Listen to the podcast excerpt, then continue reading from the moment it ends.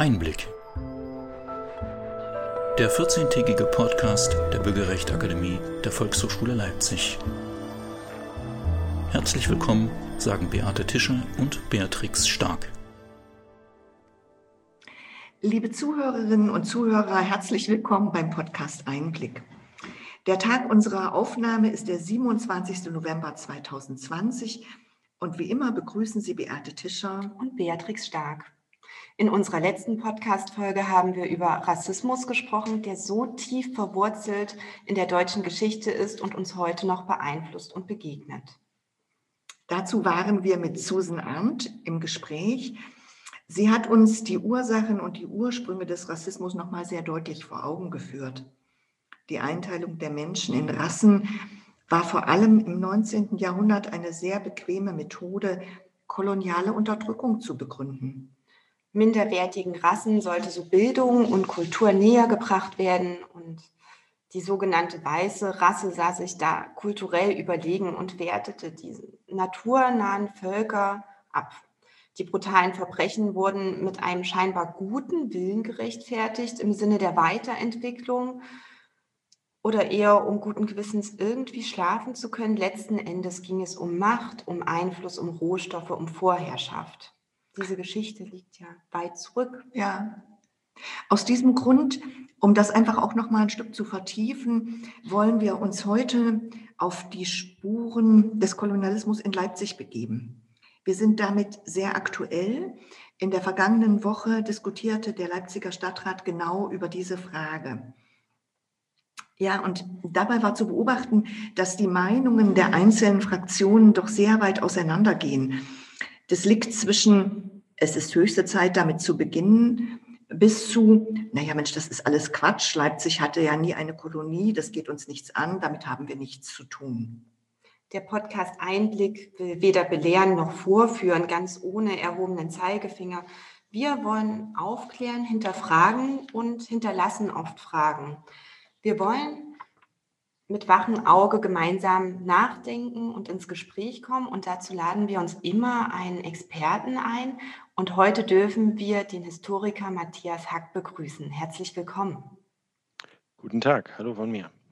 Matthias Hack, Sie wurden 1992 in Baden-Württemberg geboren, sind dann hier zu uns nach Leipzig gekommen zum Studium der Geschichte und außereuropäischen Kultur und haben dann aufbauend mittlere und neuere Geschichte an der Universität Leipzig und Madrid studiert.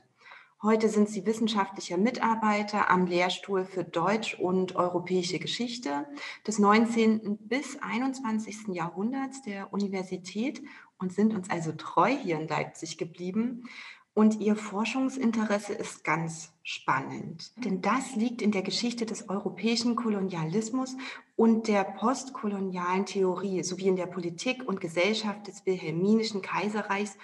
Matthias Hack, Sie beschäftigen sich nicht nur auf Ihre Arbeit mit der Geschichte, sondern arbeiten auch ehrenamtlich in der Arbeitsgemeinschaft Postkolonial im Verein Engagierte Wissenschaft e.V.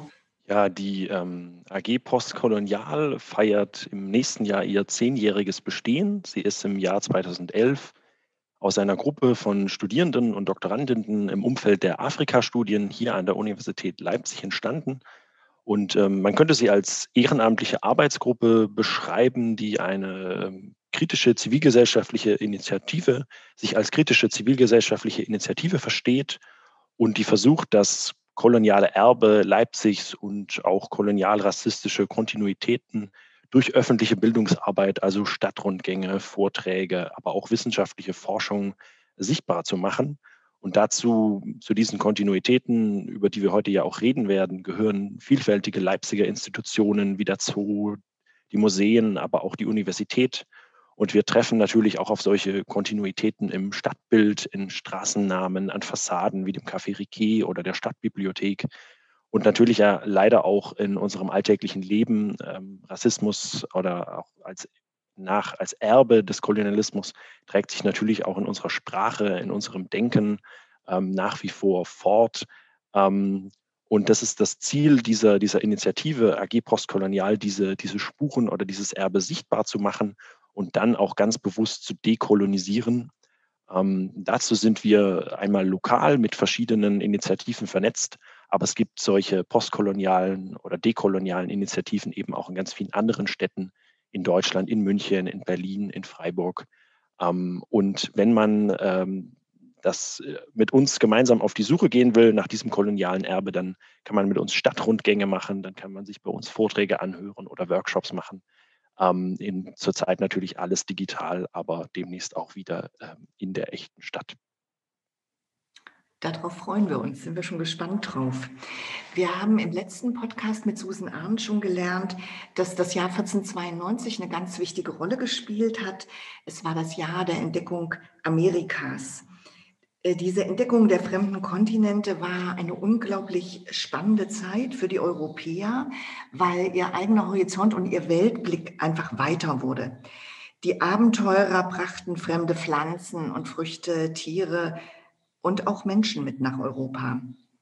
Zunächst war dieses Wissen einer Oberschicht noch vorbehalten, aber im 19. Jahrhundert änderte sich dies breite Bevölkerungsgruppen erfuhren plötzlich vieles über die fremde Welt. Da gab es äh, dann die Kolonialwarenläden, exotische Früchte und Lebensmittel. Sie sprachen vorhin schon das Café Riquet an. Kaffee, Kakao gab es dort. Es entstanden aber auch die ersten Zoos, in denen man fremdartige Tiere sehen konnte äh, und nicht nur Tiere, sondern eben auch Menschen. Wir sind in einer Zeit, damals ohne Internet, ohne Fernsehen, mit sehr wenigen Zeitungen. Klar, die Menschen waren absolut neugierig.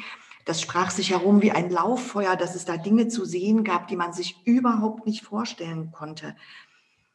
Das will man unbedingt gesehen haben. In der Kolonialzeit, wir haben vorhin schon kurz davon gesprochen, ging es für Deutschland auch darum, wirtschaftlich bei den großen europäischen Ländern wieder mitspielen zu wollen. Kolonien, also die Unterdrückung und die Ausbeutung dieser fremden Länder, spielte dabei eine wichtige Rolle, um wirtschaftlich voranzukommen. Die Ausbeutung der Menschen war unglaublich brutal und das Ganze wurde dann kaschiert durch die Theorie der Menschenrassen, also unterschiedliche Wertigkeiten von Menschen. Das war ganz allgemeiner Konsens in der öffentlichen Wahrnehmung. Daran hat niemand zu dem damaligen Zeitpunkt gezweifelt oder sagen wir mal, sehr wenige Menschen haben daran nur gezweifelt. Aus dieser Mischung, die damals herrschte, einerseits die Neugier auf das Fremde, auf die Exotik und andererseits diese Theorie von der Minderwertigkeit. Wir bringen ihnen die Kultur und die Zivilisation, diesen anderen Rassen, ist ein zur Schaustellen von Menschen zu erklären. Das hatten wir auch hier in Leipzig. Sie haben es vorhin schon kurz angesprochen. Unter anderem beim Zoo war dies der Fall, aber auch in dieser Ausstellung Deutsch-Ostafrika. Auch da wurden Menschen ausgestellt. Da wurden Menschen direkt auch dafür eingekauft und hergeholt aus Afrika. Es war nicht nur in Leipzig so, es war auch in anderen Städten so. Aber Matthias Hack, nehmen Sie uns doch bitte nochmal mit in diese Zeit. Wie lief das eigentlich ab? Wie müssen wir uns das vorstellen? Wie war das? Ich möchte zunächst nochmal auf den Punkt Kolonialismus und Wirtschaft eingehen und muss Ihnen da, glaube ich, als Historiker widersprechen. Ähm, es ist heute erwiesen, dass ähm, Kolonien sehr unwesentlich zum, zum wirtschaftlichen Wachstum Deutschlands beigetragen haben. Beziehungsweise Kolonien an sich waren nicht wirtschaftlich. Sie waren eigentlich ein Zusatzgeschäft für, für, die deutsche, für das Deutsche Kaiserreich, ähm, musste dort sehr viel Geld hinein investieren, ähm, weil die Koloniallobby, die Händler und Kaufleute, die sich ähm, aufgemacht haben, eine sehr gute Lobby gebildet haben und das sehr gut als wirtschaftliche Möglichkeiten verkauft haben, die für sie möglicherweise auch da waren, aber die den deutschen Staat auf Umwegen wieder sehr viel Geld gekostet haben. Und es gibt eigentlich kaum eine Kolonie ähm, in der Kolonialzeit des Deutschen Kaiserreiches, die sich wirklich wirtschaftlich gerechnet hat. Deswegen kann man dieses Argument immer relativ äh, schnell entkräften. Spannend, da haben wir jetzt was gelernt. Ja. ja.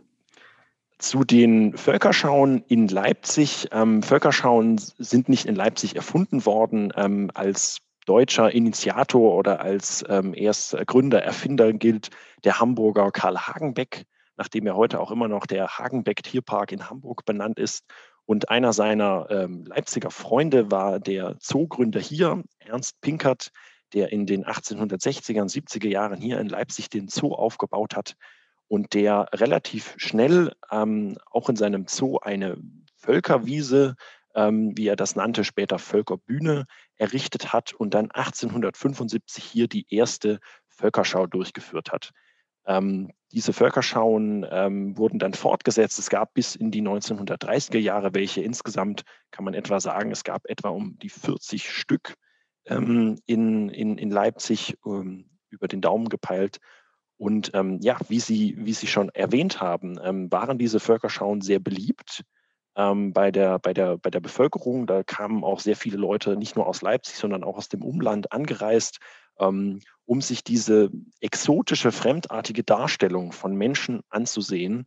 Ähm, man, manch, äh, manche Historiker sprechen hier in Anführungszeichen von Freak-Shows, also dass wirklich ähm, versucht wurde, Me Menschen möglichst ungewöhnlich darzustellen.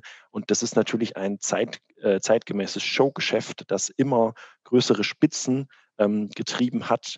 Ähm, das Publikum hat sich nämlich relativ schnell an diese fremdartigen Darstellungen gewöhnt und man musste immer noch weiter ähm, Extreme schaffen oder Extreme verkaufen.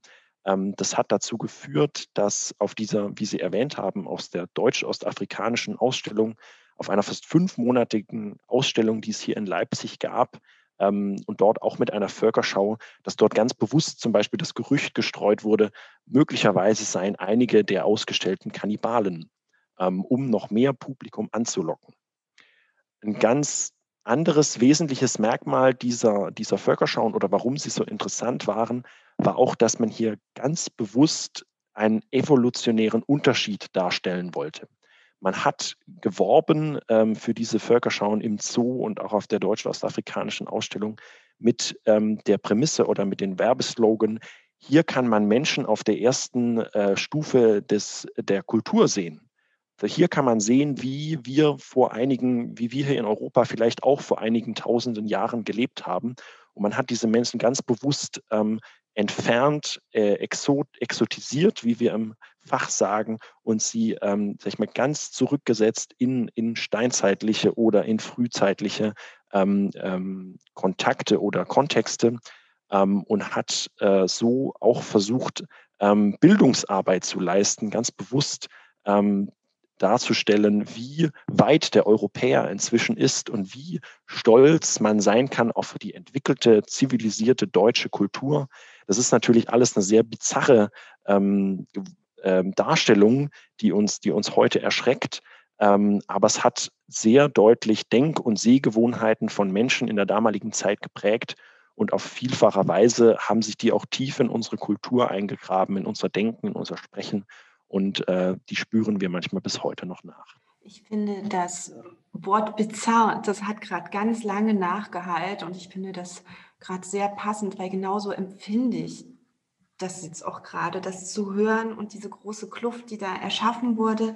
Neben den Völkerschauen gab es auch sehr viele Kunstwerke, die aus den Kolonien nach Deutschland gelangten und noch heute in unseren Museen stehen. Es stellt sich da unweigerlich die Frage, wem gehören eigentlich diese Kulturgüter? Vor einem Jahr gab es durch das Grassi-Museum hier in Leipzig eine Rückgabezeremonie der sterblichen Überreste australischer Ureinwohner an die Herkunftsgemeinschaft. Und das ist ein gutes Beispiel, wo deutlich wird, dass es auch um sehr emotionale Sachen geht und es auch eine emotionale Aufarbeitung braucht. Was schlagen Sie vor? Wie sollen wir mit dieser Frage, wem gehören eigentlich diese Kulturgüter umgehen und wie sollte man da künftig das handhaben? Ja, Sie hatten die menschlichen Gebeine angesprochen und ich finde es sehr wichtig, einmal zwischen menschlichen Gebeinen und dann Kulturgütern auf der anderen Seite zu unterscheiden. Ähm, es ist völlig richtig und völlig gut und wichtig, dass menschliche Gebeine zurückgegeben werden. Ähm, ich, mir hilft da immer, wenn man einmal die Perspektive umdreht ähm, und man sich fragt, wie man sich selbst fühlen würde, wenn die Überreste ähm, der eigenen Großeltern oder der Urgroßeltern in einem Museum, im Depot oder in der Vitrine in Australien liegen würden. Ich würde mich persönlich nicht gut fühlen. Ähm, und wenn man dann noch dazu kommt, dass, das, dass die Umstände des Todes der Großeltern möglicherweise mit Gewalt und mit Mord, wie es natürlich häufig im kolonialen Kontext war, verbunden sind, dann fände ich das umso dramatischer.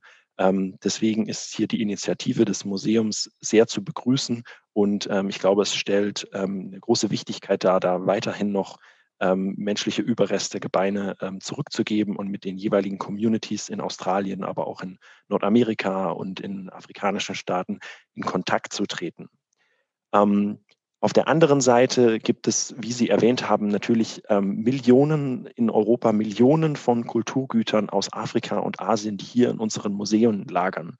Und auch da hilft einmal so die, die Perspektive zu wechseln. Wie würden wir uns in Deutschland fühlen, wenn das Brandenburger Tor in Brasilien steht, wenn Grimms Märchenbücher ähm, in, in den USA in, in Archiven lägen oder wenn Gemälde von Albrecht Dürer oder hier aus Leipzig Bachs brandenburgische Konzerte, wenn die irgendwo in anderen Staaten im Museen ausgestellt werden und wir sie überhaupt keinen Zugriff darauf haben, geschweige denn vielleicht nie dorthin kommen, um sie uns anzusehen. Ähm, Afrika ist während der Kolonialzeit und auch danach seiner kompletten Kulturgüter, manche Leute, man könnte auch sagen, seiner Identität, seiner Vergangenheit beraubt worden. Und es ist ja eigentlich schon fast äh, dramatisch oder es ist schon äh, paradox, dass wir uns in Europa darüber geda überhaupt Gedanken machen müssen, dass wir diese Dinge, ähm, ob, wie und ob wir diese Dinge zurückgeben, die gehören uns ja eigentlich überhaupt nicht. Ähm, und man hat sie damals im, im, Kolonialismus zur nationalen Selbstbekräftigung genutzt. Man wollte sich die Welt einverleiben, klassifizieren ähm, und hat dadurch mit Raub, Plünderungen und Erpressungen ähm, diese Dinge an sich genommen oder in ganz schmierigen Geschäften erworben. und ganz bekanntes Beispiel, das immer wieder auch durch die Medien geht, sind zum Beispiel die Benin-Bronzen aus dem Königreich Benin in Westafrika die tatsächlich Ende des 19. Jahrhunderts haben die, äh, das äh, britische Imperium da eine Militärkampagne gegen, gegen Widerstand äh, der Bevölkerung durchgeführt. Ähm, und ähm, nach den Massakern und nach dem erfolgreichen Abschluss dieses, ähm, dieser, dieses Kriegszuges ähm, das wirklich, die wirklich reichen Schatzkammern des Palastes von Benin geplündert und hat diese Benin-Bronzen über ganz ähm, Europa verteilt und verkauft und allein in Sachsen liegen davon etwa 200 Stück. Die heutigen Staaten ähm, in, in Westafrika, auf denen das Königreich Benin lag, die fordern diese schon zurück seit über 50 Jahren. Und so ist es auch mit anderen Kontexten ähm, oder anderen Kulturgütern. Und da muss es völlig klar sein, dass diese Dinge zurückgegeben werden. Meist, wenn es sich um solche signifikanten Stücke handelt. In vielen anderen Fällen müssen die Museen erst einmal herausfinden, wo sie diese Dinge herhaben, wo sie diese Dinge potenziell zurückgeben könnten. Und eigentlich erwarten auch wir als kritische zivilgesellschaftliche Initiative von der AG Postkolonial da eine größere proaktive Haltung der Museen, ihren eigenen Bestände oder ihre eigenen Depots zu erforschen und die Dinge dann auch konsequent an die Communities zu kommunizieren. Da möchte man jetzt eigentlich sofort nachfragen, ja, warum machen die das nicht? Also warum geben die das nicht zurück? Äh, vielleicht, weil dann unsere Museen leer wären, Fragezeichen. Aber man könnte ja vielleicht auch eine Kopie reinstellen oder man könnte über 3D irgendwas machen. Woran liegt das? Warum, äh, warum, warum bewegt sich da so wenig? Sie, also Sie sprechen einmal einen richtigen Kontext an, dass, dass natürlich Museen befürchten, ähm, es bleibt ihnen nichts übrig. Gerade das Grassi-Museum für ähm, Völkerkunde hier in Leipzig ähm, würde dann wahrscheinlich, wenn man alles zurückgibt, natürlich wenig bleiben. Es gab schon in den 70er Jahren einmal eine große Initiative der, der UNESCO, ähm, diese ähm, Dinge anzuleiten, zurückzugeben. Und damals haben sich tatsächlich die Museen international zusammengeschlossen und dagegen gewehrt, ähm, mit der Begründung auch, man hätte schon im Zweiten Weltkrieg so viele Stücke und äh, wertvolle ähm, Gegenstände verloren, man kann jetzt nicht noch mehr zurückgeben. In der Regel muss man aber sagen, wenn man sich die, wenn man sich die Forderungen anschaut, dass die jeweiligen Communities oder, oder Nachfolgestaaten heute natürlich nicht alles zurückfordern. Es sind ja auch sehr viele Alltagsgegenstände wie Töpfe oder Löffel oder ähm, kleinere Gegenstände, die, die jetzt keinen äh, signifikanten Wert mehr haben, ähm, mitgekommen und die ähm, würden wahrscheinlich auch hier bleiben oder natürlich, wie Sie ansprechen, sind auch Kopien oder einfach eine Ausleihe möglich. Man könnte diese Dinge ja erst zurückgeben und dann mit einer Dauerausleihe möglicherweise wiederkommen, so wie es europäische Museen ja auch machen, wenn sie Dinge in andere Länder verleihen. Ganz wichtig ist aber noch, oder ein Punkt, ist die rechtliche Dimension. Es ist ähm, in Sachsen wie in Deutschland und auch in Europa nicht möglich, Kulturgüter zu veräußern. Ähm, also ein, ein Topf oder ein Löffel oder ein Kunstgegenstand ähm, und auch menschliche Gebeine, die in einem Museum liegen und als Kulturgut klassifiziert sind, können nicht zurückgegeben werden. Das ist in Deutschland rein rechtlich nicht möglich. Ähm, und dieses Kulturgutgesetz, auch wieder eine völlig perplexe oder paradoxe Sache, ist genau Anfang des 20. Jahrhunderts im Zuge des Kolonialismus entstanden, um diese Dinge eben abzusichern und die Dinge nicht mehr zurückgeben zu müssen. Im Falle der menschlichen Gebeine hat man inzwischen die, äh, die Variante gefunden, ähm, dass man die, diese nicht mehr als Kulturgut, sondern eben äh, be bezeichnet, sondern rehumanisiert. Und dann sind es wieder Menschen und menschliche Gebeine, die zurückgegeben werden können. Und das ist einfach die rechtliche Dimension, die dem noch dahinter steht. Also selbst wenn die Museen etwas zurückgeben wollten, müssen sie erst diese rechtliche Hürde überwinden. Und da muss sich also auch in der Politik noch was verändern. Der Weg ist also noch weit. An einer anderen Stelle sind wir, glaube ich, aber schon doch ein ganz schönes Stück vorangekommen. Die Mehrzahl der Menschen in unserer Gesellschaft will nicht bewusst rassistisch sein. Und trotzdem gibt es eben noch den Alltagsrassismus. Da ist unsere Sprache auch oft sehr verräterisch.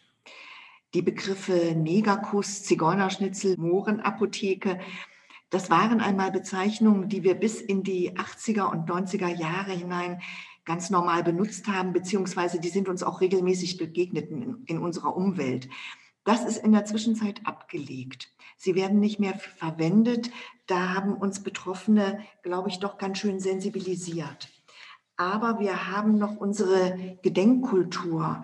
Wir haben auf der einen Seite Denkmale, und auf der anderen Seite benennen wir auch sehr gerne Straßen, Schulen, öffentliche Plätze nach bekannten Persönlichkeiten.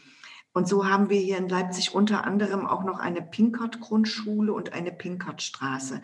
Wir, wir, erinnern uns, Sie sprachen vorhin davon, Ernst Pinkert, das war der Gründer vom Leipziger Zoo und auch von den Völkerschauen. Jetzt ist die Frage, hm, da, klar, der Ernst Pinkert, der hat auch große Verdienste, aber ist es wirklich noch zeitgemäß, eine Grundschule nach ihm zu benennen, Herr Hack? Sollte man da nicht etwas ändern? Ich glaube, was uns als postkoloniale Initiative sehr am Herzen liegt, ist, dass man, wenn Sie auf dieses Beispiel angesprochen, Ernst Pinkert, dass man die Personen, die man ehrt und die man, äh, die man würdigt mit Schulen oder mit Straßennamen, dass man sie ganzheitlich betrachtet. Ernst Pinkert hat, wie Sie angesprochen haben, sicherlich große Verdienste in Leipzig mit dem Aufbau des Zoos und auch anderer Institutionen geliefert. Ähm, aber wir haben das Gefühl oder wir beobachten, dass in der öffentlichen Wahrnehmung und auch in der Darstellung des Zoos seine ähm, Geschichte oder seine ähm, Initiative der Völkerschauen, an denen er kräftig finanziell verdient hat und die dem Zoo einen guten Grundstein in vielerlei Hinsicht gelegt haben, finanziell, ähm, dass das ausgeblendet wird. Und wir würden uns wünschen, dass er als Person eben ganzheitlich betrachtet wird. Das trifft auch auf andere Institutionen zu, das trifft auf die Universität zu, das trifft auf ähm, die verschiedenen Museen zu, die wir angesprochen haben. Ähm, und eine ganz wichtige Perspektive, die ich auch immer wieder auflegen will als Historiker, ähm, wenn man eine, eine Straßennamen, ein, eine Gedenktafel oder ein, ein Denkmal, das sind keine, das ist nicht Geschichte, sondern das ist Erinnerung. Es ist unsere Perspektive auf die Zeit zurück. Und wenn wir unsere Perspektive auf die Zeit zurückrichten, müssen wir schauen, dass wir eine möglichst breite Perspektive bekommen. Ähm, gleichzeitig, ähm, um, um das weiterzuführen, das, das hatten Sie am Anfang angesprochen, im Leipziger Stadtrat wird gerade viel diskutiert über die Aufarbeitung ähm, der Kolonialzeit in Leipzig. Und da fällt das Stichwort immer wieder der Sichtbarmachung von Orten kolonialer Entmenschlichung.